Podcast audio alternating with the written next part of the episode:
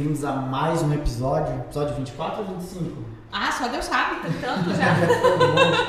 bom. bom, estamos aqui, eu e a Diane, para apresentar hoje. A Luciana não pôde vir, está muito corrido, mas tivemos um convidado surpresa de última hora, né? O Márcio apareceu aqui para nós. Caramba, hoje a, gente, hoje a gente tá com um episódio maravilhoso, o pessoal da ProSoja hoje marcando presença aqui para falar de vários assuntos. Afinal, né, a casa do produtor, além do sindicato, vamos pôr assim, sindicato é a mãe, a ProSoja é a avó, entendeu? Só para vocês contextualizarem. Mas hoje tá legal, né? Mais uma. Inexa, obrigada por mais um episódio, tá com a gente fazendo essa transmissão. Lembra sempre, Orivaldo tá com desconto bacana para quem ouviu esse propaganda, né? Dá um voucher gratuito, quem dera. Mas fala lá com o Orivaldo no 65 9917 2528. Ele vai fazer um precinho bacana.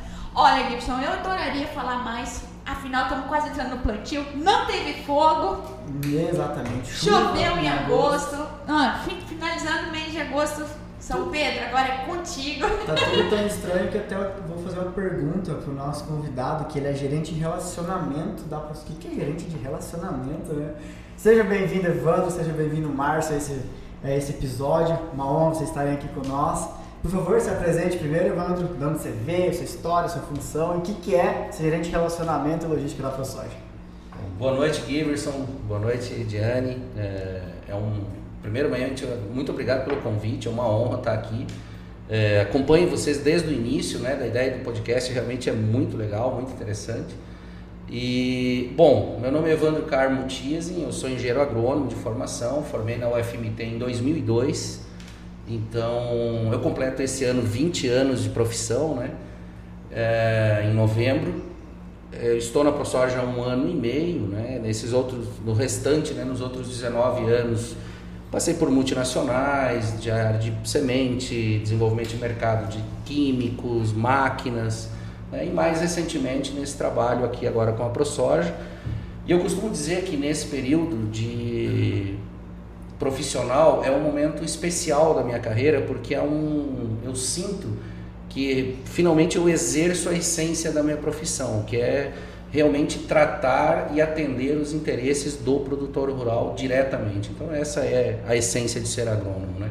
Respondendo a tua pergunta, é, as pessoas brincam comigo, né? Eles falam como que um, um cara que é divorciado, né, que vive solteiro, é, trata de gerência de relacionamento, né? É, é um relacionamento profissional com os associados, né? Então hoje a ProSoja são mais de 7.800 associados no estado de Mato Grosso e eu faço a gestão do time de relacionamento, né? Então a gente faz a ligação entre associação e associado, a gente leva as ações da ProSoja até o associado e traz de volta as demandas. Então, esse é o relacionamento, Givers. Justo, tá explicado agora, né? De... Não, e cara, gente, Evandro é top, porque assim, ele já rodou esse estado inteiro, ele sabe cada história, cada cantinho. E quero te falar, como um cara que conhece fala de logística. Vamos lá, estamos numa região privilegiada, BR-163. Calma, Di, calma. Márcio, deixa ah, o Márcio é? apresentar. Achei que tava tá tão à vontade não, acho que eu vou pegar capciosa uma pergunta e já meto ali já, junto. junto né? É bom que eu tenho tempo para pensar na resposta. É, não, não, até porque a gente sabe que, gente, tem um programa chamado Estradeiro, né? Exato. Márcio tá sempre junto, hein? então o Márcio vai contar também perrengues que passa junto com o Evandro. É, o último teve um perrengue. Teve, teve. Todos têm, né? Sempre tem. Viu? É, então, vamos Bora lá, contem tudo. O Márcio contar um pouquinho da história ah, é? também, supervisor também da, de campo. O que, que tu faz? Da onde tu veio? Como está aqui hoje dentro do Mato Grosso? Conta a sua história mais. Vamos lá. Eu sou de Cuiabá, né? Formado pelo FMT. Vim para Lucas tem seis anos, como supervisor de projetos da a ProSoja, hoje supervisor de relacionamento, né? Junto com o time, gerente o Evandro. Na ProSoja eu comecei o trabalho lá como estagiário, depois eu entrei internamente e aí vim para o campo.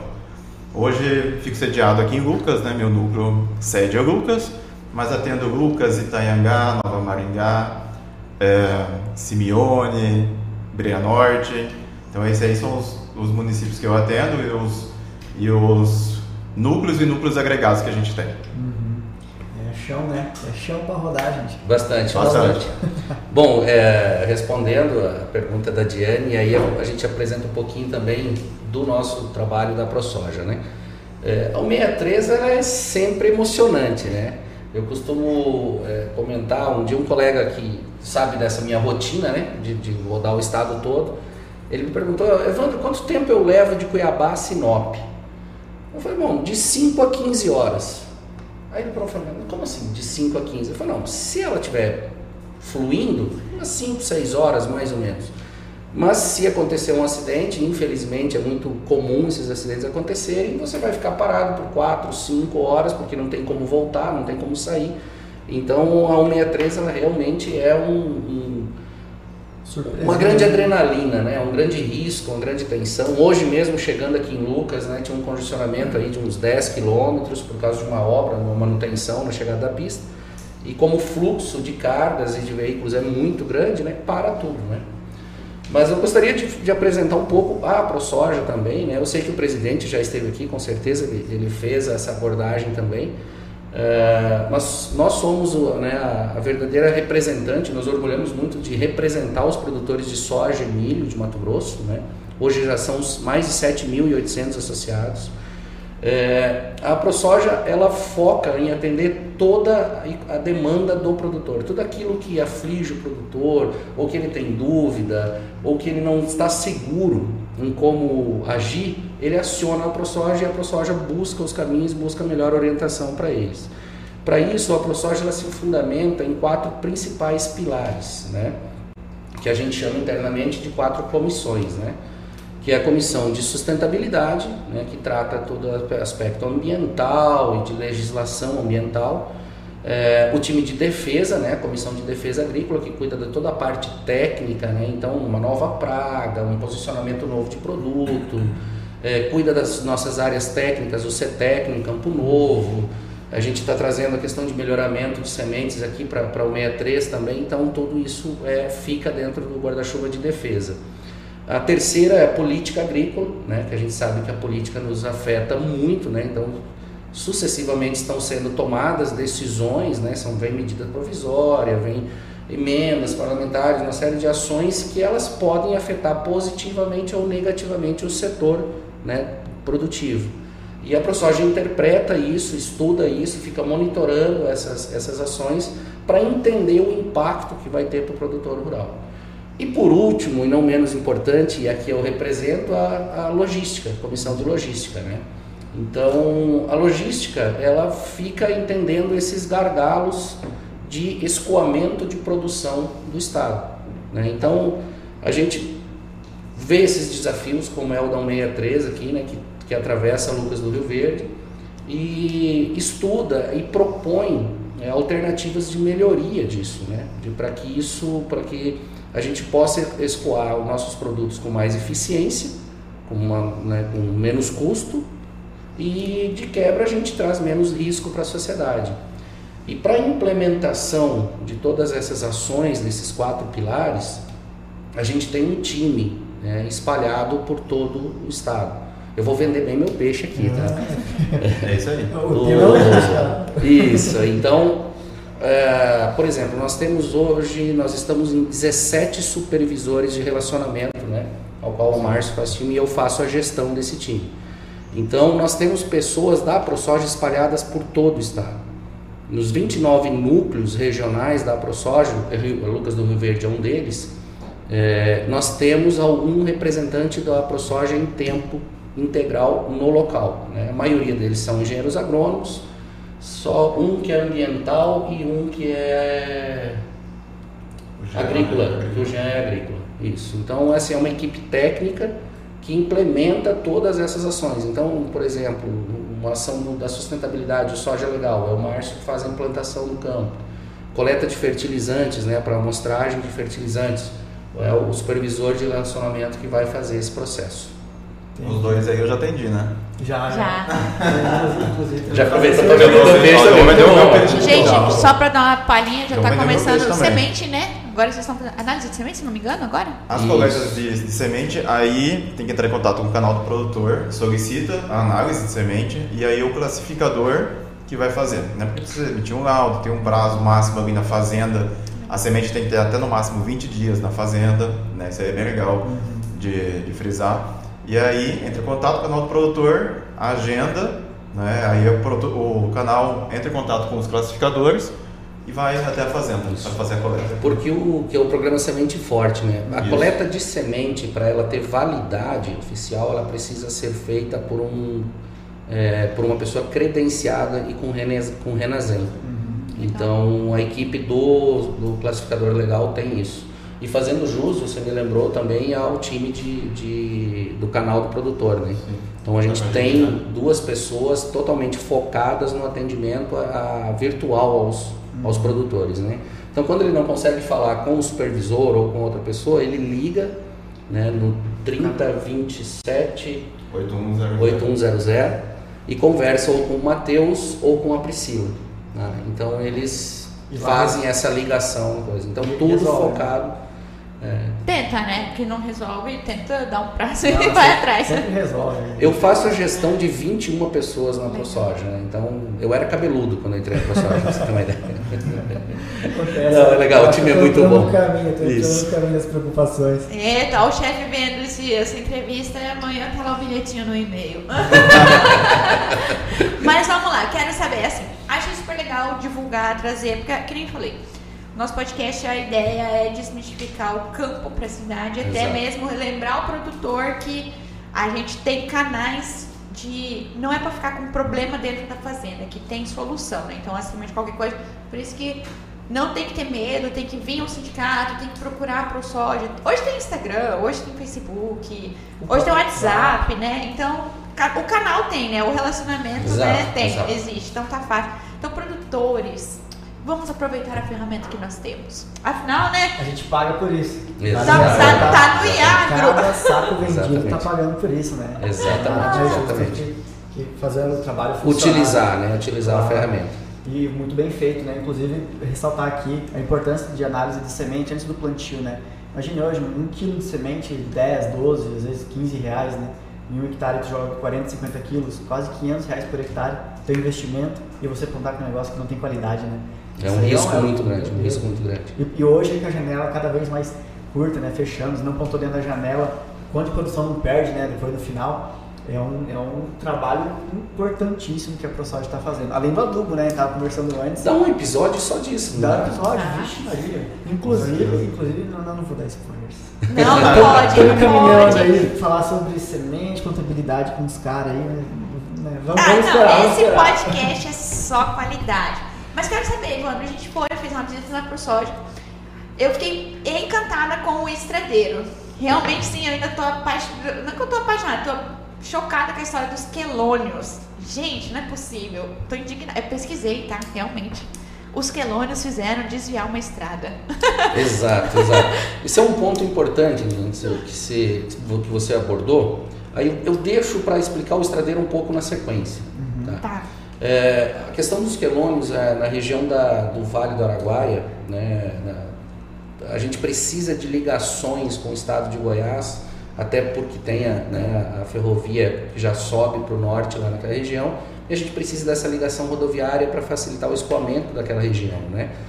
Ribeirão Cascalheira, Querência, a, a região do, do Alto Xingu ali que planta, né? Deixar bem claro que não é na reserva do Xingu, é ao lado, mas a região toda é conhecida como Xingu, né? E, e aí aconteceu exatamente isso, né? No estudo tudo tem uma análise de impacto ambiental, então a gente tem uma série de obras é, rodoviárias e ferroviárias paradas hoje que, que auxiliariam muito o desenvolvimento do Mato Grosso, exatamente pela questão ambiental, né? E nesse caso específico dos quelônios, é onde passaria a estrada, identificou-se lá, né? Quelônios são uma espécie de tartaruga, né? Que aí fica mais fácil da gente compreender. Que elas faziam a ovoposição delas ali, a reprodução delas num, num espaço próximo de onde passaria a estrada e foi avaliado que isso interferiria e simplesmente se bloqueou a construção da estrada e agora a gente está, inclusive no dia, na semana de 20 de setembro, a gente vai fazer um estradeiro naquela região, vai rodar com os produtores lá e com o pessoal de, da Sinfra, o pessoal que, que faz esses processos exatamente para entender as possibilidades de desvio e que a gente consiga fazer essa ligação.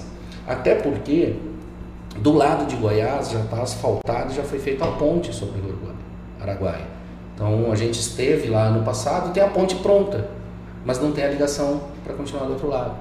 Então assim, é, são os casos assim, é óbvio que é, é indiscutível que a gente vai preserva e se preocupa com o meio ambiente, não há nenhuma que a legislação brasileira é a mais severa do mundo na questão ambiental.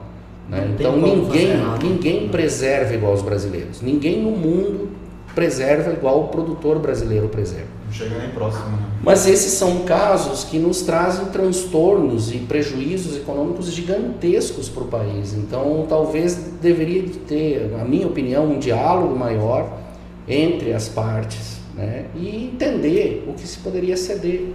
Talvez uma, uma, uma estrada com túneis, né, com uma passagem por baixo da estrada, que os quelônios pudessem fazer a movimentação deles e tivesse um impacto menor e viabilizasse a obra. Né. E isso não só lá, né, é, aí eu posso ficar aqui por, eu gasto o tempo todo falando de questões, né, a ligação da BR-242, por exemplo, que liga Sorriso àquela região do Vale do Araguaia, ela está parada porque ela passa próximo de uma área indígena. Né? Então existe uma norma hoje que diz que para asfaltar uma rodovia ela tem que estar no mínimo a 40 quilômetros da divisa da área indígena, né? porque é considerada a área de perambulação dos índios. A vale ressaltar que o índio não é contra, né? Também. Na maioria dos casos, não. Geralmente, não. Até porque, eu sempre digo o seguinte, nós vivemos tempos aí de, de correção de erros históricos, né? O espaço das mulheres que não existia, a gente começou lá atrás com o voto da mulher. Hoje, né, até estava falando aqui antes, né, vocês realizam um podcast e os homens estão em minoria. Né? Porque o Yuri não aparece, né? Aí fica só o isso aqui. Infelizmente hoje a Luciana não pode participar, mas assim, tá de igual para igual. Isso é ótimo, isso é excelente, né? Eles conquistaram o espaço, tudo. A questão de, de homossexuais, de negros, tudo se discute, a gente tem evoluído muito. E em contrapartida com isso, o que, que a gente vê? A gente vê os índios sendo isolados. Né? Não pode passar perto, ele tem que ficar lá isolado, ele não pode ter contato, ele não pode ter conforto. Ele não... Então o índio também fica doente, cara, precisa transportar para o hospital. E é melhor se transportar no asfalto uma pessoa grávida, por exemplo, do que numa estrada de chão mas se criam essas normas e essas normas elas têm que ser cumpridas depois que foi depois que foi criada, ela é uma regra, é uma lei, ela precisa ser cumprida. Então a gente tem, por exemplo, lá na Marauá sede, na BR 158, também no Vale do Araguaia, que a estrada precisa fazer um desvio de aumentando em torno aí de 40, 50 quilômetros de deslocamento, porque a estrada original passa dentro da reserva indígena e não pode. Então é, é, é, é um, essa, né? essa, parte ambiental eu acredito que a gente precisaria dialogar mais em relação a ela. Né? Claro que quando é uma espécie em extinção, óbvio que isso é muito mais complexo. Sim. Eu confesso que eu não sei se é o caso dos quelônios, mas é, é, é, óbvio que tem que discutir. Mas a, a, questão dos índios eu acho muito cruel, sabe? Eu acho muito cruel de ter que isolá-los, né? Ó, entrando assim, assunto polêmico, já mandaram aqui. Fala do estradeiro. O que, que é? Por que surgiu a ideia? Tá bom, vamos atender, vamos atender, vamos atender. Já vou atendendo aqui, porque olha, quem manda é público. Já vamos fazer os convites, né? Vamos fazer os convites. A gente sempre. O estradeiro a gente realmente, geralmente realiza no mínimo três por ano. Né? Esse ano a gente já realizou o da BR 174, que a gente saiu de Cuiabá e foi até Porto Velho. Né? Então a gente viu as estações de transbordo de carga, avalia a rodovia, vê as condições da rodovia, avalia, vai no rio onde é descarregada a soja nas barcaças, faz todo esse reconhecimento desse processo. O segundo a gente fez para Santarém, né? então há um mês mais ou menos, né Márcio? Tem uns 40 dias. Então a gente subiu de Cuiabá a Santarém e visitando as estações de, de transbordo em Miritituba, né? e depois em propriamente Santarém, no Porto. Então, essa é uma viagem que a gente convida os nossos associados, os produtores principalmente, né, para que eles entendam o que, que acontece com o produto dele depois da colheita. Porque muitas vezes o que, que acontece? A gente colhe, né? vocês colhem, colocam em cima do caminhão, entregou no armazém. Morreu ali. O que vai acontecer dali para frente a gente, não, a gente imagina, mas não sabe. E no estradeiro você vê isso, você vê a soja entrando dentro da barcaça, sendo transport, é, transbo, é, Transbordo, né? transbordada do, da barcaça para o navio e aí a partir dali seguindo para exportação. E, e o estradeiro, ele, como é que funciona? Você dá uma explicada melhor em relação a como que vocês fazem todo esse deslocamento e tudo mais. Porque assim, quem está assistindo para nós ouviu falar do estradeiro, vocês vão deslocar. É um Uhum. comboio, o pessoal que realmente é responsável Sim. por manutenção do asfalto vai também. Você é chama Mauro funciona. Mendes? Nos estaduais o, o pessoal da Sinfra costuma nos acompanhar. Ah, que legal. Nos- quando a gente faz regionais também, né? O, geralmente ele é liderado pelo seu Ideon Vaz, que é o nosso consultor de logística, né? A gente é, tem um vasto conhecimento, trabalha muitos anos essa questão da logística.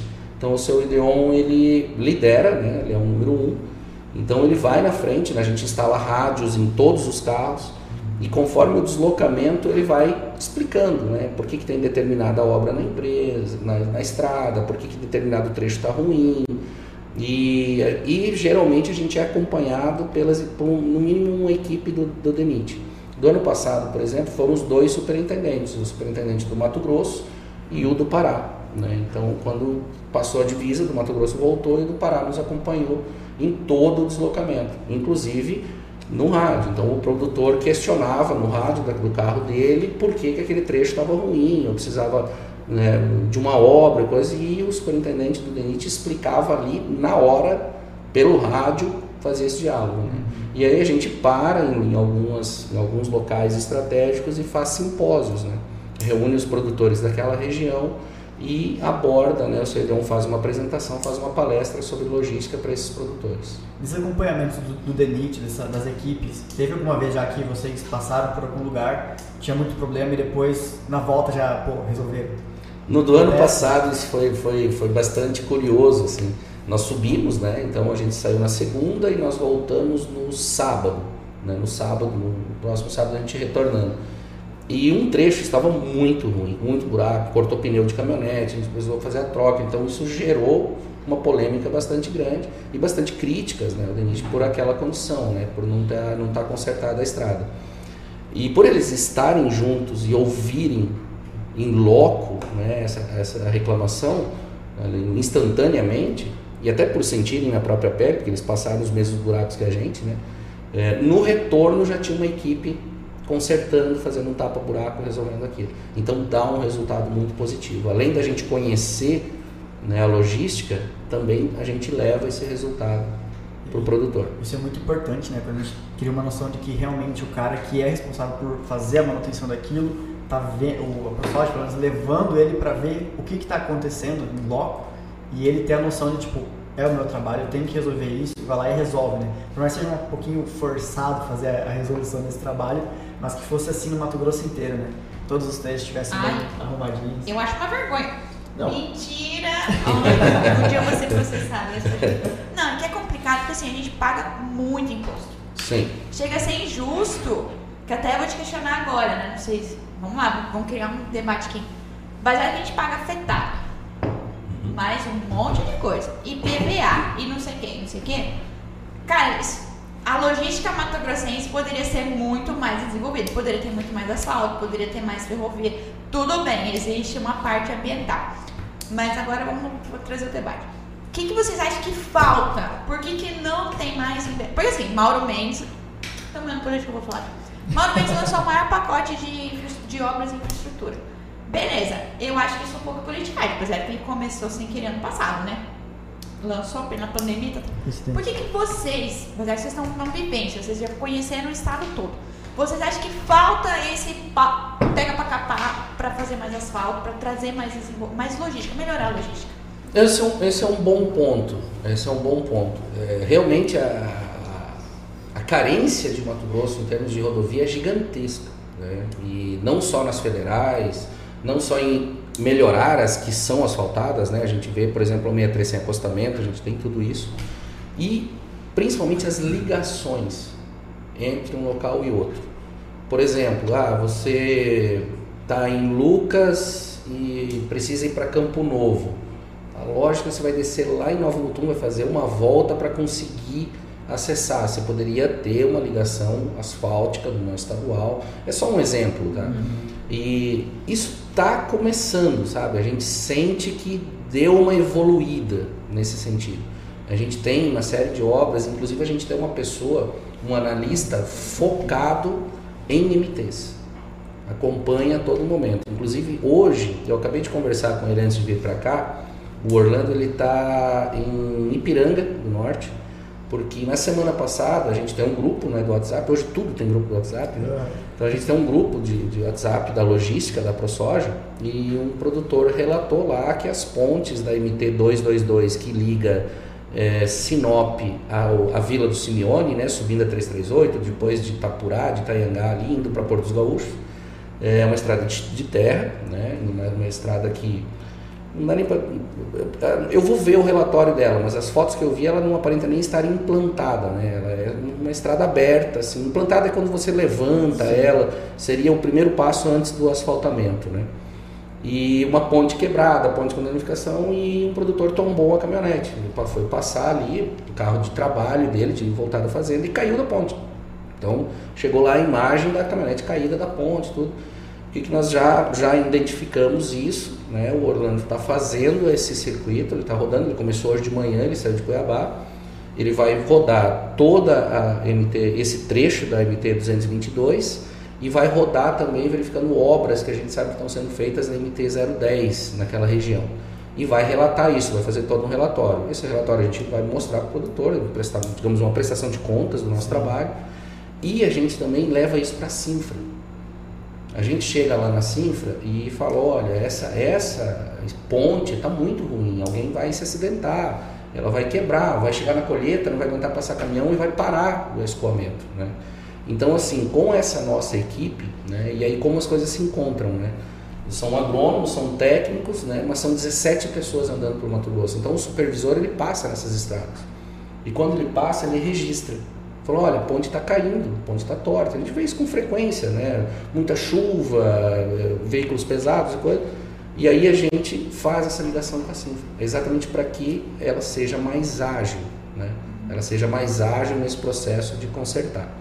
Você comentou antes um pouco de FETAB, eu já posso pegar Pode, o gancho? Então, FETAB, né? O FETAB é, é uma contribuição, né? Eu gosto de chamar, que foi criada lá em 2005 salvo engano, era. Não, 2013, acho 2013, 2004. Eu era bem criança. Salvo engano, é, eu era jovem nessa época. Eu tinha cabelo. eu tinha cabelo, nessa época eu tinha cabelo. É, salvo engano, era governo do Blairo Maggi, mas eu não tenho certeza. Mas eu, eu acredito que é isso. É, foi criada essa contribuição com qual propósito? Né? Se você olhar a FETAB, é algo tipo Fundo Estadual Transporte e Habitação. Né? Então a proposta inicial era o quê? Que 90% do que fosse arrecadado fosse para infraestrutura, ou seja, estradas, pontes, asfaltamento, tudo isso. Então você vê que já tem um tempinho, né? Já são quase 20 anos. E 10% fosse para estímulo à habitação ao pessoal de as pessoas de baixa renda, né? Digamos assim, um projeto aí de, de construção de habitação para esse pessoal. Em algum momento, em alguns dos governos subsequentes, eles mudaram esse, mudou esse raciocínio do uso desse recurso. E hoje, constantemente, a gente conversa com, com, com, com o governo, né, com a liderança, no caso hoje com, com o Mauro. Frequentemente a nossa diretoria está em contato com ele, tratando desse tipo de assunto, dentre muitos outros que a gente que são do interesse do produtor, e um deles é o FETAR. E a proposta que a, que a ProSoja leva é que isso, no mínimo, retorne a essa proposta inicial, né, de 90% para infraestrutura e 10% para habitação, né, para aquilo para o propósito para o qual o FETAP foi criado.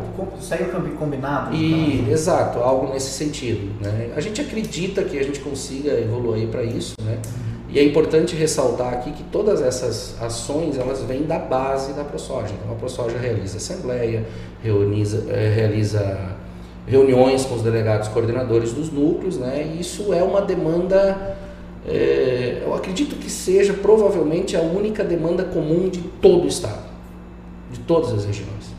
Porque é muito diferente. Você vem em Lucas do Rio Verde, a perspectiva as necessidades do produtor são umas. Você vai em Porto Alegre do Norte, ou você vai em Comodoro, né, que são regiões que ainda, digamos assim, a agricultura chegou um pouco depois, está né, tá numa outra fase da, da, evolução da agricultura, as demandas são muito diferentes. Né? Mas a do FETAB ela é unânime em todas as regiões. Por quê? Porque em todas as regiões demanda e melhoria de infraestrutura. Tu acha que a hora que chegar as ferrovias, né, se chegar, se permitirem lá de cima, né? se permitirem chegar as ferrovias, essas demandas pelas estradas interestaduais, elas vão continuar grande ou você acha que vai ser começado a descartar essa, esses caminhos alternativos vão realmente só usar o eixo da 63? Pergunto isso porque muitas vezes quando fala de ferrovia, o caminhoneiro fica preocupado, fala, vou perder meu emprego, né? O que, que tu, tu diz sobre isso? É, esse é um ponto, esse é um ponto bastante importante. O que, que a gente, o que a gente percebe? A gente percebe que vai mudar a forma de trabalho.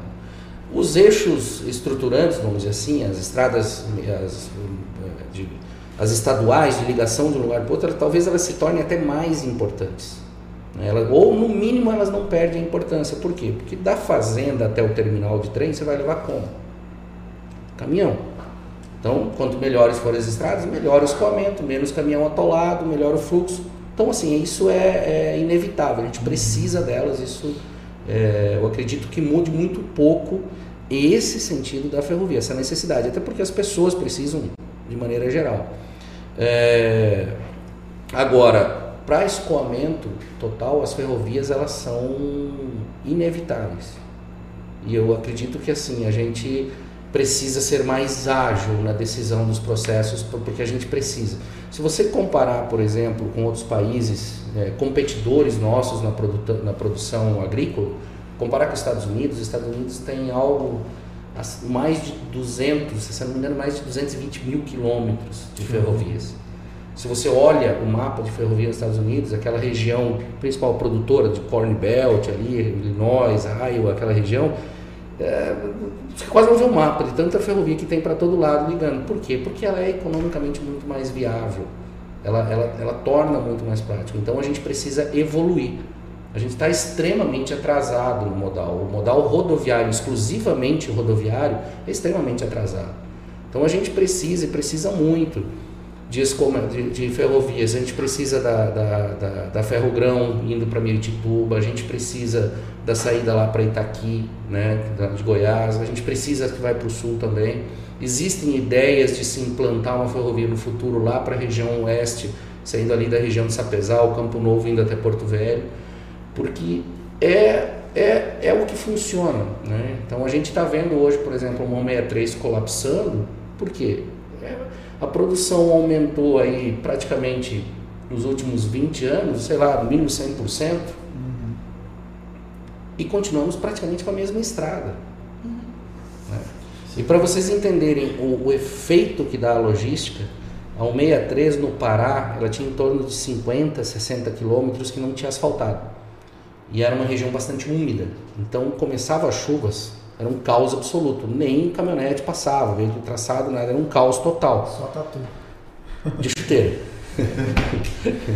então assim. Um assunto super sério, a prática séria. Não, mas entrou, ficou legal. Ficou legal. Ficou legal. Eu tô imaginando um tatu patinando lá, mas. Você, quando as fotos, tu, tu se assusta. Fala, não, é terror. Cam é, caminhão com barro que o motorista quase não conseguia abrir a porta de tão afundado. Né? Aí pensa que nem a produtor ali do, do norte do Mato Grosso. O, o, caminhoneiro, às vezes, não queria levar para o norte porque sabe que ia demorar uma semana, às vezes, para chegar até Mirituba. Ele faz uma logística contrária, descer até o, o Ia para o sul. sul né? Aí o desenvolvimento do, do norte, como é que fica? Só porque Exato. não tem uma estrada. O que, que aconteceu? Uh, com o advento do governo Bolsonaro, ele pegou e finalizou, levou o exército para lá e finalizou esse trecho asfaltou. Ela ainda tem problemas? Tem, tem buraco, a gente viu isso no estradeiro, tem um trajeto que precisa de manutenção, tem, mas agora flui. Então os caminhões estão subindo.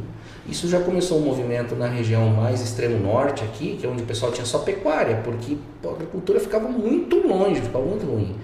É muita área de pastagem sendo transformada em lavoura, ou seja, a gente está aumentando a nossa área de produção sem derrubar nenhuma árvore, sem impacto ambiental nenhum transformando pastagem em lavoura. Por quê? Porque viabilizou a saída para o que a gente chama de arco norte. né, Na, na, na saída. O que eu, que eu posso já me embalar? O que, que eu vou Sim, falar? Se vocês não me interromperem, eu não que falar. vai Vai, uma aula. Pode, vai dar duas horas aqui. Aqui quem manda é o convidado. Se você olhar o mapa do Mato Grosso, tem os, os paralelos, né, que vem a partir da linha do Equador. É, a gente tem um estudo que mostra que o paralelo 16, que passa entre Cuiabá, ali, região de Nobres, mais ou menos, dali é mais vantajoso escoar a produção para cima. né? E o que, que a gente viu historicamente acontecendo? Exatamente porque para o 63 não dava certo, a gente plantava em Sinop, em Sorriso, em Lucas e descia para Santos, para Paranaguá. A gente chegou a ver algumas coisas assim de produto daqui e para o porto de Rio Grande, no Rio Grande do Sul. Isso, se a gente fala, tentar explicar isso para um americano ou para um chinês, eles não vão entender nunca, até porque a gente também não entende, não, não, não, não, não tem uma lógica. Sim. Então a gente precisa desenvolver essa saída para o Arco Norte. Então a gente tem portos no Rio Madeira, lá em Porto Velho, que vai ligar com Itacoatiara, o porto lá perto de Manaus, né, e vai escoar do Madeira para o Amazonas e de lá para o oceano. De Miritituba e Santarém pelo rio Tapajós e daí em Santarém juntando novamente com o Amazonas, também escoando para dali para frente para qualquer lugar do mundo. E isso, além de diminuir a pressão sobre a estrada, viabilizar mais áreas produtoras possam produzir, né, a gente ganha competitividade internacional. Porque se você olhar o custo do frete, por exemplo, a gente fez um cálculo pegando sorriso de referência. Sorriso indo para Santos e de Santos para China, em torno de 159 dólares de custo. É, indo por Miritituba, subindo de caminhão até Miritituba, ainda não é trem. Subindo de, de caminhão até Miritituba e para China, já baixa para 130. Ou Ah. seja, Arco Norte, é para cima, a gente plantou para cima, a gente precisa sair para cima, então a gente tem que viabilizar essa saída para cima. E se a gente comparar com os nossos principais competidores em produção de soja e milho, os argentinos para escoar para a China, por caminhão ou por trem, eles ficam com o custo em torno de, 100, de 80 a 100 dólares para esse escoamento. E mesmo o custo marítimo deles é mais caro que o nosso, porque eles ficam mais longe para chegar a volta. a volta é maior. Então, assim, se a gente viabiliza um modal de transporte ferroviário e hidroviário, a gente vai ser muito mais competitivo do que eles, porque a distância marítima é menor. E aí, quando a gente vai para os Estados Unidos, aí você vem para baixo de 90 dólares, na faixa de 80 dólares, o, o, o, o, custo de transporte deles. Então, você vê quanto dinheiro que a gente deixa de trazer para dentro do país e fica pagando para outros outros players do que não o produtor aqui de Lucas, né? quanto dinheiro que sai daqui de Lucas que poderia ficar aqui. Porque o dinheiro que o produtor de Lucas ganha aqui, ele gasta aqui. Tanto que você vê o tanto que essa cidade se desenvolveram. Eu conheci Lucas há 20 anos atrás. Era um neném. Cara, Eu vou parar de falar esse negócio de 20 anos, cara. Não, é impressionante o desenvolvimento que a agricultura traz para as regiões, né? Caramba, mas eu não imagino. Cara, sabe? Porque assim, asfalto traz desenvolvimento. É a, ver- é a verdade nua e crua. Eu falo porque assim, é, pega ali Ipiranga do Norte, 20 anos atrás. Eu Ah, lembro. achei quatro anos atrás, né, Márcio, que não tinha terminado o asfalto ainda, né? É novo o asfalto É até, novo o asfalto. Não, mas o asfalto de dentro de Ipiranga mesmo, tipo, Ah, eu sim. lembro de tipo assim, cara, Ipiranga era nada, né? Porque eu ia pequenininha, né? Um toco de amarrajeque com meu pai, com Ipiranga. E não tinha asfalto, tipo, não cresceu. Cara, hoje a cidade, tipo Está se assim, desenvolvendo. passou o asfalto. Cara, foi na avenida principal primeiro, mas tipo, começou a criar Taiangá, enfim, várias regiões. Então, asfalto traz desenvolvimento. E como o pessoal tá numa bolha, porque assim, acostumou levar pra baixo e vamos, pô, produtor Ciúna e tal, trazer pra cima. Então, cara, eu tava chocada com esses dados, eu não imaginava, não tinha ideia. E até porque fica mais competitivo aí para até a indústria da pecuária, porque você consegue exportar melhor carne. Exato, exato. Então, Toda a tipo, cadeia responde, né? No E final das competitividade perante né, o, o mundo. A gente consegue oferecer alimento a um custo menor. é- Isso é ele bom pra uma todo mundo. E por que, que compra no Brasil tanto assim? Necessidade de alimentação, né? Exato. Estamos tendo alimento. Tá Exato. caro pagar, tá caro pagar, mas E é- precisa comer. E é o nosso grande potencial. Né? Agora É grande potencial. baratear esse custo para levar para fora, enfim, todo mundo ganha. E aí a gente espera que isso seja viabilizado, né? Por exemplo, a gente tem a Ferrogrão aqui que ela foi barrada a construção dela porque ela pega 0,01%, uma área bastante pequena perante o total Acho que 800 hectares do parque milhões, do, né? isso, do parque do Jamanchim. Então assim, realmente é um parque, o parque não pode abrir, ok, isso está na lei, é compreendido. Mas gente, por que, que a gente não dialoga e acha uma, uma alternativa para isso? Porque a gente precisa de desenvolvimento, a gente precisa da ferrovia. Quanto que a gente vai economizar com a ferrovia com emissão de carbono, de, de menor emissão de carbono através do trem? né? Quando a gente olha as barcaças que fazem transporte pela hidrovia, né, cerca aí de 6 a 8 mil CVs de potência nos barcos que conduzem o você reduz em torno para 10% do que você usaria. É, é, a gente Potência faz caminhão. É, são mil caminhões. Mil caminhões em cima do barco. Então você é, dá, dá para fazer a conta rapidamente aí, os nossos ouvintes aí podem, podem fazer o cálculo. Eu estou sem minha calculadora aqui no momento. Mas se você pegar, por exemplo, Você ela vai levar simples ou da, da, das. É, É, pequena assim. o, o- se você pega um bitrem hoje, que é 50 toneladas, É, vamos colocar aí. um comboio de barcaças aí, ele vai levar em torno de 40 a 50 mil toneladas no deslocamento. Então são mil caminhões. Você pega mil caminhões, em média você vê do bitrem hoje que? 450, 500? É, a média tá isso aí. Põe com 530, vai 540 aí. 540. É. Acostumado com, né, com HP. Ah, viu? É diferenciado. Eu falei, Ele, é o gerente de relacionamento, entendeu? vezes 500, igual. São 500 mil CVs, Rodando, né? Consumindo Rodando. combustível. entendeu? São mil motores queimando pneu, né? é, é, o risco de acidente. E aí, quando os motoristas ouvem isso, eles dizem, ah, nós vamos perder o emprego. Não. A diferença é o seguinte, em vez de ele ficar sete, oito dias fazendo esse trajeto, ida e volta, né? ele vai fazer trajetos curtos. E mais viagens. e mais viagens por dia. Então vai otimizar todo o processo e o motorista vai continuar empregado. Fora e a gente vai. né? Então Exato. assim, falando de ambiental, a ferrovia foi parada por causa do ambiental. Mas se a gente faz esse cálculo e coloca em emissão de carbono, por exemplo, só isso já justifica.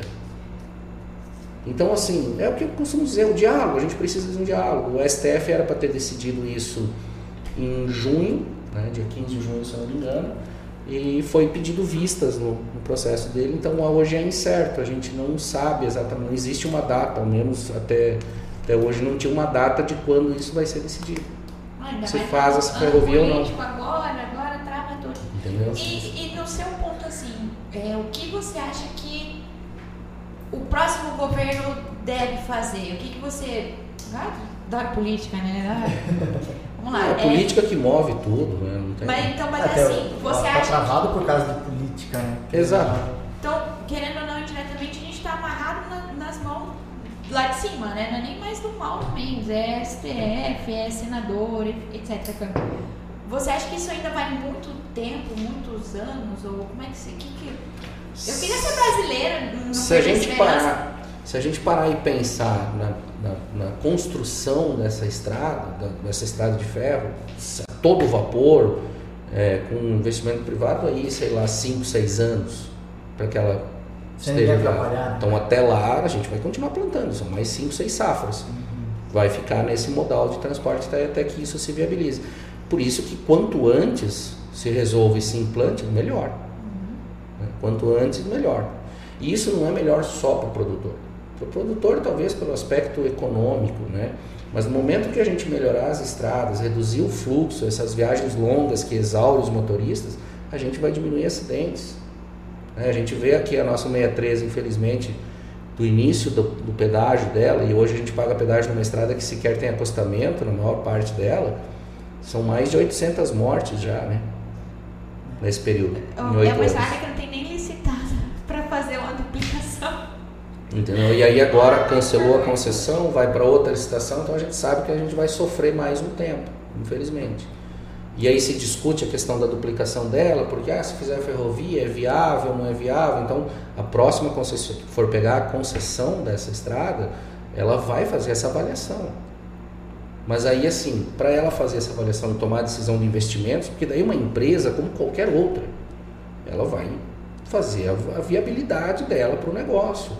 Como é que se ela decide, por exemplo, fazer uma mega duplicação, que hoje a gente vê do jeito que está, ok, mas daí faz a ferrovia, continua? Então talvez é, é, precise obras, ela vai precisar fazer esse estudo. Então a gente não, na minha opinião, a gente não deveria perder tanto tempo em decisões mais burocráticas e mais para o pragmatismo, porque a gente vê todo dia acidentes terríveis nessa estrada. Né? Eu já tive, passei por ela centenas de vezes, já tive o desprazer de ver realmente assim tragédias, de coisas bem feias nessa estrada, porque ela está num gargalo. Quantas vezes você mesmo às vezes já passou o risco de vida, né? Já, Deus, já, já. Espero que a minha mãe não esteja vendo, mas já, já tomei. já, não que a mãe sente. É, já tomei uns sustos já. E o Márcio, eu fiz uma pergunta pro Márcio, porque assim, eh, sempre que a gente chama o Márcio tal, ele tá sempre disponível para poder Sim. ir lá, a gente faz avaliação. Como que você acha que está essa adesão do produtor ultimamente em relação à análise do adubo, em relação à soja legal, todos os projetos que a ProSoja traz para o produtor? Você acha que está começando o produtor realmente ver que a ProSoja é um parceiro, está abraçando junto e, e desenvolvendo dentro da fazenda? Ou você acha que ainda estamos engatinhando e o produtor tem que entrar muito mais forte nisso? Não, hoje eu vejo que tem uma grande evolução isso aí, em parceria com, com o produtor, né? Eles estão procurando a ProSoja, tanto na parte de, de fertilizante ali para a gente fazer as coletas, fazer as análises, na parte da, da semente que a gente tocou atrás também. Então a gente vê essa mudança também da parte estrutural dentro da fazenda do produtor e pensar ali não mais como uma fazenda, e sim como uma empresa. Então, assim, hoje os custos, vocês estão vendo, né, que vocês são produtores, vê que o custo aumentou é, demais dentro da propriedade rural. Então, assim, o produtor a gente vê que ele está tendo mais cuidado com relação a essa parte dessa parte de semente, da parte de fertilizante, então chega, ele já entra em contato comigo, né? Ou uma visita institucional também que eu faço também. Ali já aproveita no bate-papo, apresenta a instituição para ele, apresenta os projetos. Ele fala, não, interessante, bacana, Márcio, não, tem alguns que falam assim, não conhecia. Já aproveito a situação e já faço a, a, as, as amostragens né, do fertilizante do produtor, explico os trabalhos que a gente tem. E com relação ao soja legal também porque a gente vê também a preocupação do produtor com relação nessa parte social, na parte ambiental, na parte estrutural da sua fazenda, né? A gente vê que as nossas regras, as nossas leis aí que regem dentro do estado e lei também é, em nível nacional aí que são pesadas, né? As multas. Então, dependendo da situação, compensa bem mais o produtor construir uma estrutura é, adequada do que ele esperar uma fiscalização e ir lá multar que vai sair o dobro do que ele poderia gastar montando aquela estrutura. Então, a gente fazendo a parte ali do soja legal, a parte da visita institucional, as orientações que a gente passa, né? Orientações ambientais, orientações estrutural, orientações trabalhistas. A gente tem ajudado bastante o produtor aí a, a livrar aí dessas, dessas multas aí e futuramente, quando ele vem fazer uma outra construção na fazenda, já faz dentro das regras uhum. para evitar esses transtornos aí de fiscalização. Isso a gente até quase que deu briga lá na ProSoja, aquele dia que nós estava na, na ProSoja Comitê Jovem, né? Todo mundo queria o livretinho de construções rurais. Porque aquilo ali eu achei muito bacana, né? Todas Sim. as regras que você precisa saber para construir dentro da, das normas, né? Igual você falou, é muito melhor você evitar uma dor de cabeça do que depois ter que é, sai e, a, e as multas aí é, né? são, são bem altas. É. E esse é certo até, né? Se for parar pensar assim, por que não estar dentro né, da, do, das normas? Porque essas normas existem é por algum motivo. Claro, tem algumas outras coisas que são é, realmente é, picuinhas. Mas coisas assim que realmente é importante porque você se garante uma proteção, né? Você que é o produtor e também o funcionário está garantindo uma proteção para ele também. Com certeza. Um, um bate-bola onde todos ganham. Ah, é, cuidar, que eu já tenho um posicionamento que meio é que assim. É porque assim, tem muita coisa que tem que cuidar. Como que, é igual construir uma casa. Você construiu uma casa em 1990. Ah, ah sim, com certeza. Sim, não, Pô, aí você vai tentar explicar que às vezes focinho de porco não é tomada, porque a ah, casa construiu em 1990 e a lei hoje pediu glitter na tomada. Então tem que cuidar. Isso, não, isso, então... isso, é complicado. Eu acho que o Estado até não está tão assim de cima né, nessas questões. Claro, quando fiscaliza, vai lá, atua, primeiro fala o que, que tem que ser corrigido, né, dá o prazo e tudo mais. Então dá um tempo de trabalhar, mas realmente fazendo as mais antigas, né? Que já tem. Como é que tu vai mudar uma estrutura de lugar, né? Às vezes. É, o Soja Legal ele não é uma cobrança, né? A gente Sim. não faz nenhuma cobrança, a gente orienta o produtor, né? uhum. né? A gente não faz o papel de fiscaliza, fiscalização. A gente não está lá para fiscalizar, a gente está lá para orientar. Para caso o produtor venha fazer uma construção nova na fazenda ou fazer alguma alteração na estrutura, ele faça conforme as normas, né? Porque pode ser que ele fale assim, ah, eu quero mudar uma estrutura aqui, ah, não vou inventar um projeto. A gente está ali para orientar ele da forma mais correta possível dele fazer aquela adequação. Né? Não que a gente vai lá e vai fazer uma cobrança, não. Certo. Longe disso, né? A gente faz um questionário com ele, a gente faz um checklist ali da propriedade e aí ali consegue ver o que está mais dentro das normas, o que ele precisa alterar ou não, o que ele tem mais precisão, coisa mais rápida, assim, que tem coisas dentro da propriedade, por exemplo, um depósito de defensivo. É uma coisa muito importante de ter dentro da propriedade, não deixar o defensivo dentro de um, um barracão. E vocês estão sendo provas que é um produto que é muito caro. Então, assim, e também pode vir causar algo. O fiscal pode ir lá e dar uma multa alta. Então, assim, são prioridades que o produtor possa vir buscar e a gente passa a orientação para ele de como fazer o modo mais correto possível para ele ter nenhum tipo de é, assusto aí, né? Um ponto interessante, porque assim, é que nem falei, né, antes, normas elas são criadas, a gente tem que cumprir, seja para estrada, seja para implantação, tudo depois dela implantada você tem que cumprir. E a gente percebe assim que existe muito desconhecimento de algumas regras. Né? Então, muitas vezes o produtor descobre né, aquilo da pior forma possível, que é através de uma fiscalização punitiva.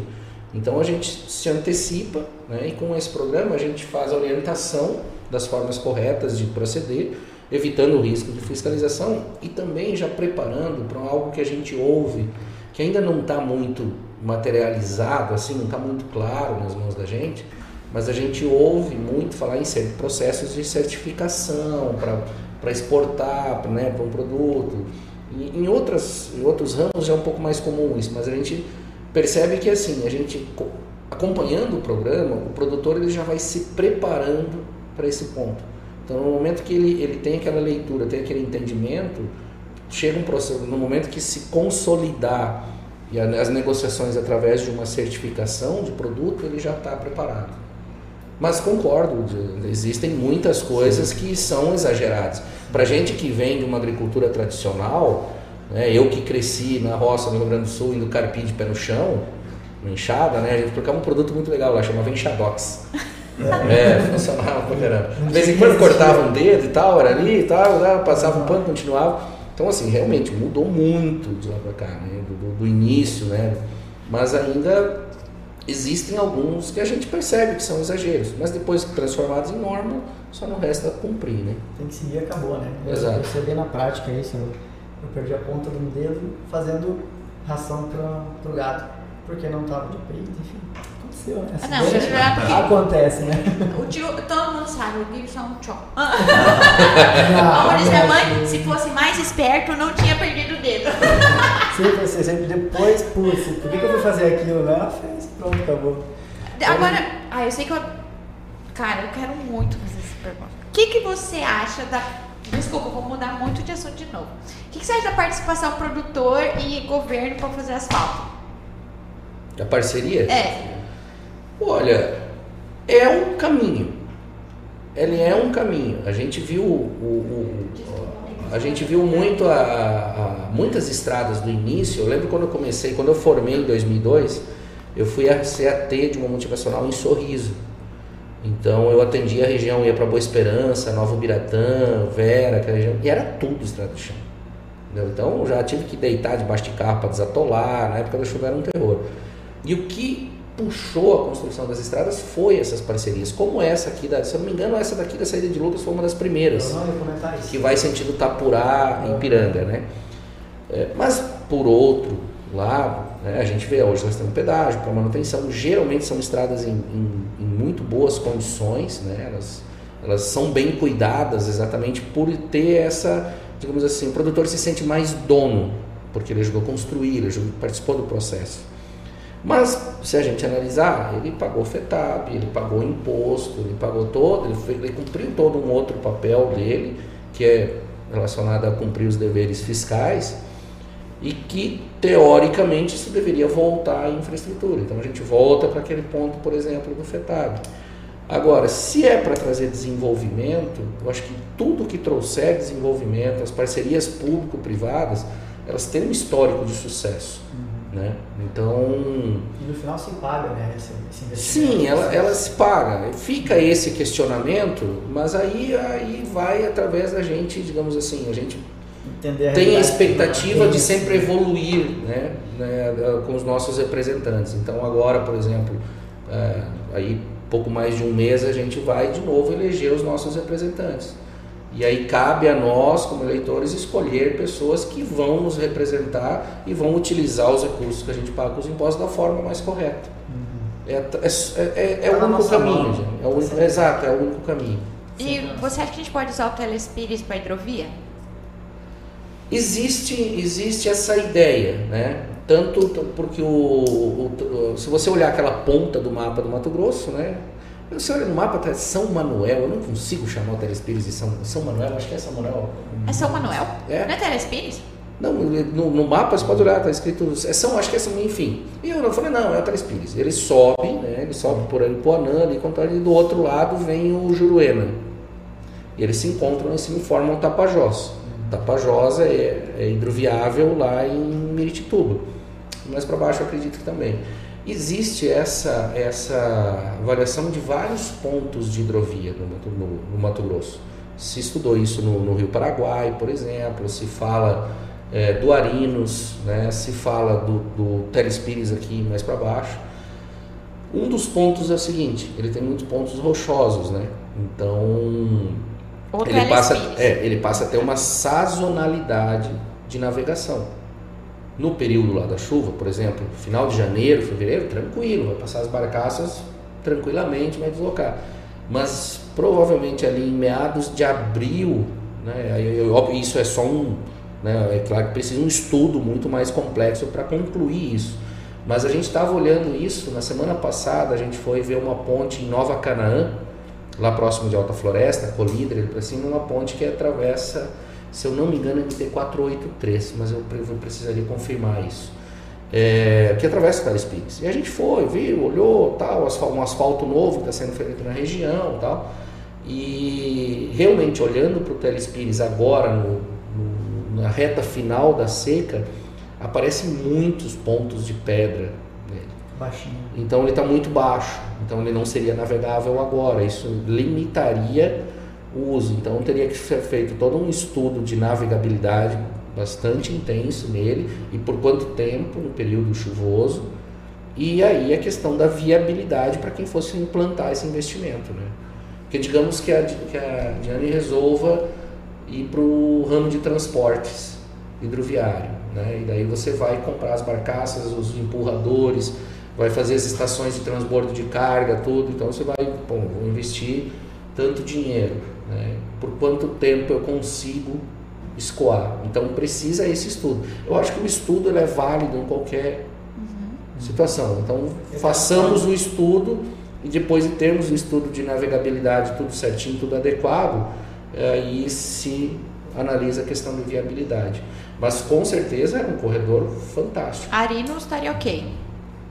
Característica para, não, característica parecida. Tipo rio Amazônico, entendeu? Tipo gigante. É, o Arino seria é relativamente não é longe daqui, né? Tá aí é, o pessoal lá do Rio Grande do Sul que tá vendo vai ficar maluco comigo. Ele deve dar aqui daqui Porto Gaúchos uns 300 quilômetros. Dá, dá. Né? Uns 300. 300. 300 km para cima. É engraçado, né? o pessoal do sul conhece todos os rios Todos, todos. Não, a, a, questão, de, a questão de distância, mas é. quando a gente fala que 300 km é perto, eles falam como assim, cara? É, Então, lá 300 km é hora de estrada. Né? Não preocupa não, porque se a gente sai daqui pra ir pescar em alta floresta, eu fico, caramba, que paixão é essa, velho? Mas tudo bem, não vou discutir, né? Talvez é o prazer de algumas pessoas. Eu, eu fico em casa, mas Você já foi, gente? capaz, é. É legal, cara. Então, o dia que você for, você vai entender que é legal. É divertido. Sou muito de boia na minha casa, minha bolha. Cara, só podia fazer um pescadeiro, né? Pra conhecer os rios e tal. Né? Olha, uma boa ideia. É uma boa ideia. Uma boa ideia. Maguete, Pesca, né? gostei, cara. Gostei. é? É. Pronto, tá criado. Depois a gente conversa com a criatividade de milhões. Mas então, é que assim, realmente, eu sou muito leiga, eu sou uma matogrossense que não sai de casa. Então, só pra você entender. Então, eu não conheço nem nobres. Mas tudo bem. Tamo junto. É, então, já para, não conheço, enfim. Mas de maneira geral, o, o, o Mato Grosso, entre as relações, ele não, não tem. Ele, ele tem um potencial turístico gigantesco.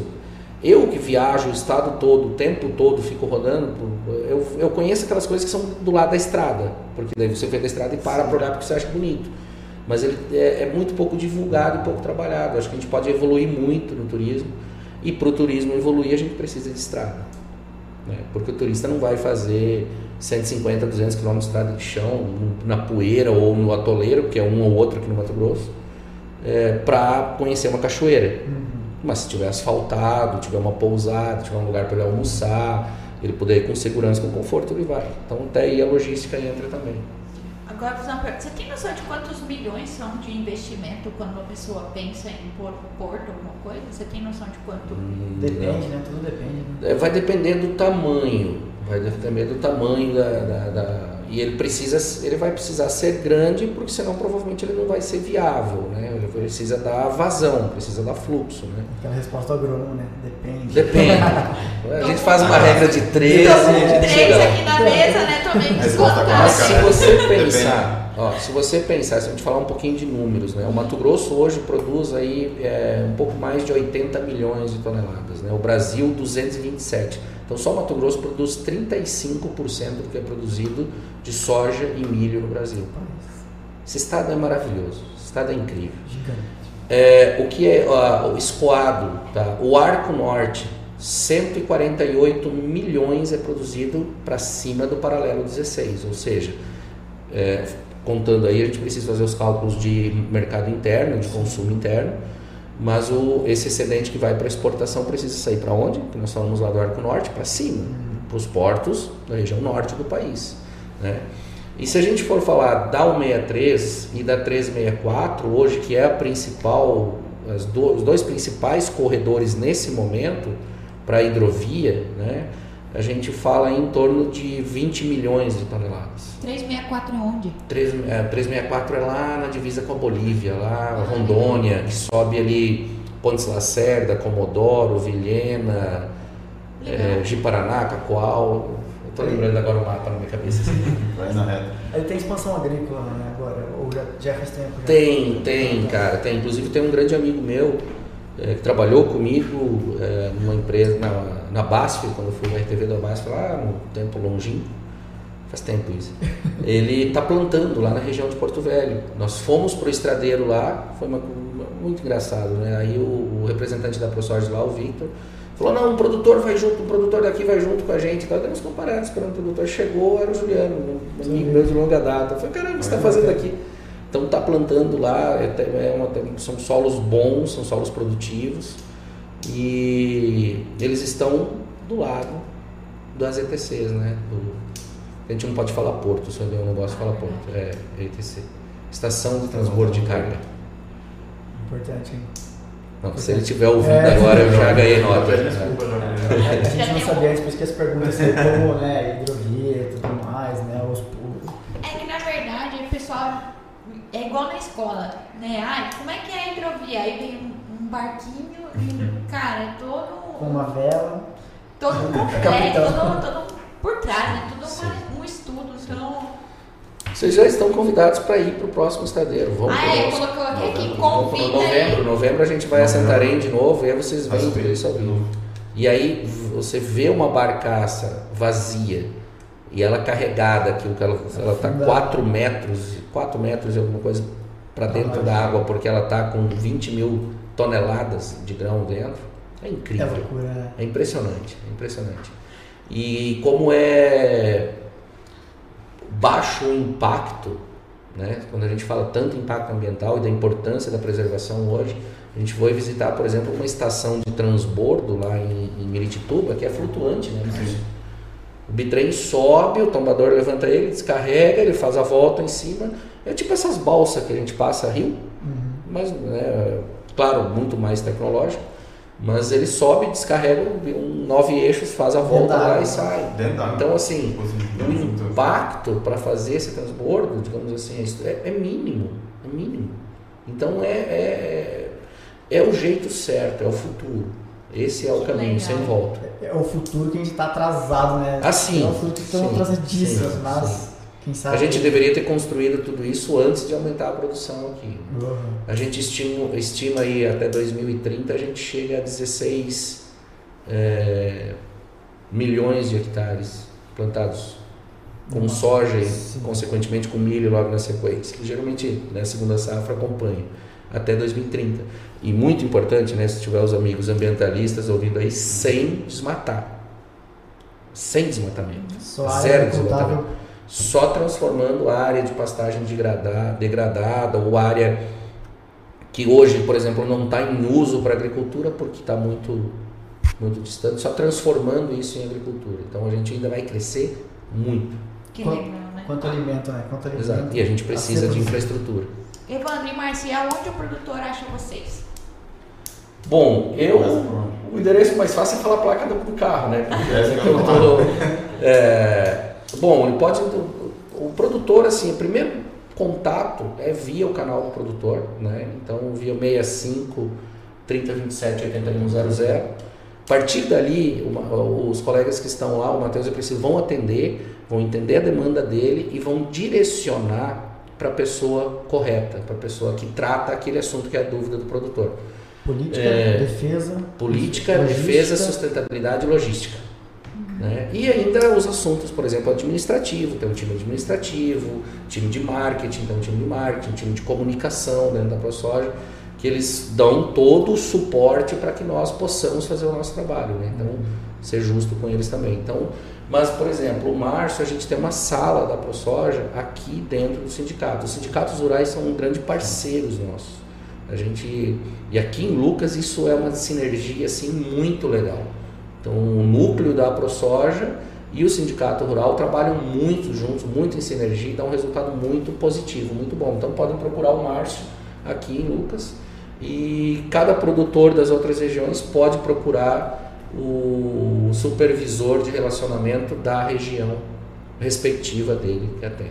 Vale também Instagram, Facebook e site, né? Nossa, ainda bem que você falou, Linton ia me matar, cara, eu esqueci. Não, sabe por quê? Porque é que eu sou velho, velho esquece desses negócios de rede social. que você falou também o WhatsApp, porque você Também o WhatsApp, exato, ele atende o WhatsApp. Como tem a melhor maneira do que um vídeo, né? Olha aqui minha estrada. Exato, exato. Aí, exato. Você vê, direcionou uma ação nossa essa semana, exatamente isso que você falou. Uma Legal. foto de uma ponte com umas tábuas quebradas e um veículo que se acidentou eu já cheguei para o analista de, de logística lá e falei, cara, é o seguinte, ó, vamos, roda essa estrada e mapeia tudo nela que não está legal. Então, no final de, até o final de semana a gente vai ter é, qual quilômetro tem buraco, qual quilômetro tem uma valeta, com coordenada no GPS, a gente tira a foto que sai a coordenada junto, a ponte que está ruim, o que está ruim nela, ela está caindo, ela está torta, ela está faltando madeira, tudo isso relato. Então, assim, a gente ajuda assim, né? Isso não é um trabalho fiscalizativo, fiscalizador, crítico. Não. A gente, às vezes, o quê? Talvez a Sinfra não consiga ter a mesma dinâmica de ter 17, 18 pessoas rodando o tempo todo pelo Estado. Então a gente levanta essas informações e entrega para eles onde a gente tem as demandas mais urgentes. Tem uma forma de parceria, né? Sim, sim, sim, sim, Então não esqueça, produtor, liga para a ProSoja, se inscreva, seja associado à ProSoja, que é muito importante. Eu acho que estamos em casa. São 7 mil, mas a gente sabe que pode ter 20, 30, fácil. Mentira, não sei, mas é. a gente estima pouco mais de 11 mil. 11 então faltam 3 mil se inscrever. Mais de 50%. Meninos. Associado à ProSoja. Que maravilha. Muito obrigado pelo papo. Poderíamos ficar aqui horas falando. Eu acredito que esse assunto rende muito, igual eu coloquei hoje na chamada. É, é incrível o quanto que a gente pode brigar, pode melhorar, né? Enfim, logística, desenvol- desenvolvimento do Mato Grosso sempre é um assunto muito importante. Nossa audiência fiel, muito obrigada, Inexa, que esteve com a gente até o final, Orivaldo. Falar com ele 65 9917 2528.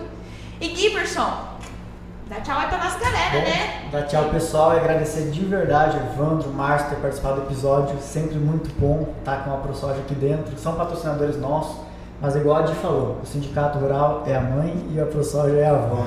Tá sempre na cabeça. Porque, cara, quando a gente conhece o sistema da ProSoja, tudo que a ProSoja faz, a gente vê a importância e que vale realmente pagar cada centavo que a gente dá na venda do soja e vai para lá porque realmente o dinheiro retorna para nós. A gente vê isso na logística, vê isso na sustentabilidade. Não, nas enfim, todas as defesas, né? Então, de verdade, obrigado por terem participado. Deixa a palavra final para vocês. Isso, primeiramente agradecer a oportunidade de conversar, de comunicar com o produtor aqui através do canal de vocês, dar os parabéns pela iniciativa. Eu estava numa reunião de núcleo aqui quando se discutiu na reunião de núcleo, né, que você quis, olha, tem jovens aqui, né, o Patini trouxe aqui para a pauta, né, olha, os jovens aqui estão querendo organizar um negócio de podcast, eu não sei direito o que é esse negócio de podcast, aí a gente até discutiu o que era podcast, porque, né, Márcio ainda é mais novo, eu, também é tudo muito novo. Então discutiu isso, daí eu falei, cara, gente, se os jovens estão querendo vir contribuir, colaborar, isso é excelente, é ótimo. Mas eu sinceramente não imaginava que vocês iam fazer um trabalho tão legal. Então, parabéns para vocês, parabéns pela iniciativa de criar esse canal de comunicação. Eu tenho, estou me tornando um ouvinte fiel, né? Eu, como eu viajo muito, eu fico lá ouvindo, né? Os outros episódios. Alguns amigos meus já passaram por aqui, né? Então foi muito legal ouvi-los hoje. E continuem, continuem e contem com, como produtores rurais, contem com a ProSoja. né? A gente está lá para atender as demandas de vocês. Tem toda uma equipe, uma série de pessoas e participem, né? todo associado, todo produtor que está ouvindo, participe da reunião de núcleo da sua região, é, participe das assembleias da ProSoja como convocação. Né? A, a ProSoja não mede tamanho de produtor, não, implanta, não importa se planta 10 ou 10 mil, ele precisa ser maior de 18 anos de idade, precisa ter inscrição estadual como produtor de soja e precisa preencher uma ficha de inscrição. Só isso. Sem custo né? nenhum. Sem custo né, nenhum para ele, ser ele ser associado. E a partir daí, ele vai para uma assembleia e levanta o cartãozinho verde ou vermelho na votação, igual todos os outros. Ninguém é distinguido lá dentro por tamanho de propriedade ou por isso ou por aquilo. Todo mundo é igual e todo mundo decide. Então participem. Márcio? Só complementando, é, faça o convite do dia 14 ao dia 16, o evento do Simpósio. Não, é verdade, Jerusalém ficar ligado, hein? Nós temos que atender todas as comissões, né? Tá certo. Exato. Vai, vai pegando que é defesa agora. A Comissão Exato. de Defesa vai fazer um evento em Cuiabá bem interessante, né? Manda ver, manda ver. Pode? Dia 14, 15 e 16 de setembro, né, a gente tem a realização, a realização do simpósio técnico da ProSoja, onde são apresentados os resultados do CETECNO, da área técnica lá de Campo Novo, do Parecis, que estuda em solos arenosos, mas não só isso, a gente fala de clima, a gente fala de fertilizante, dos resultados das análises que a gente fez durante né, o nosso processo de amostragem. Então são três dias aí de imersão técnica e de discussões técnicas e todo associado está tá convidado e sem custo algum, né? não, tem, não tem custo nenhum de inscrição, a gente só precisa que o associado participe. Que legal. Sim. Fantástico, né? Inclusive vocês dois, né? Estão convidados Já para estão sabendo, Inscrição 14, a gente 15, tá- 16. A Ah, gente e ela, tá organizando. É, para e- e para tipo de assim, dar tudo bem. spoiler. Vamos já fazer outra van, vamos descer de novo. É, e a Luciana ganhou um desconto e não participar do, do episódio hoje, mas não lá do simpósio técnico. O simpósio Ah, ela não pode faltar. Então vocês três. Yuri, você é da, da, da área. Você é Não. produtor também? Não? Não. Mas você pode ir para dois. cara. Vai pegar o embalo. Ó, o Ricardo, se você quiser saber mais do supervisor, é, canal do produtor, né? Tem listagem de todo mundo. Isso. Depois tá lá. Quer dizer, não vejo. fala com o pessoal. Ai, só uma bola fora. E é isso, gente. Obrigada. Tchau, tchau. Obrigado, até mais. Valeu, pessoal. Obrigado. Tchau, tchau. Semana que vem, 19 horas, aqui no Jardina Cast. É o campo conversando com a cidade.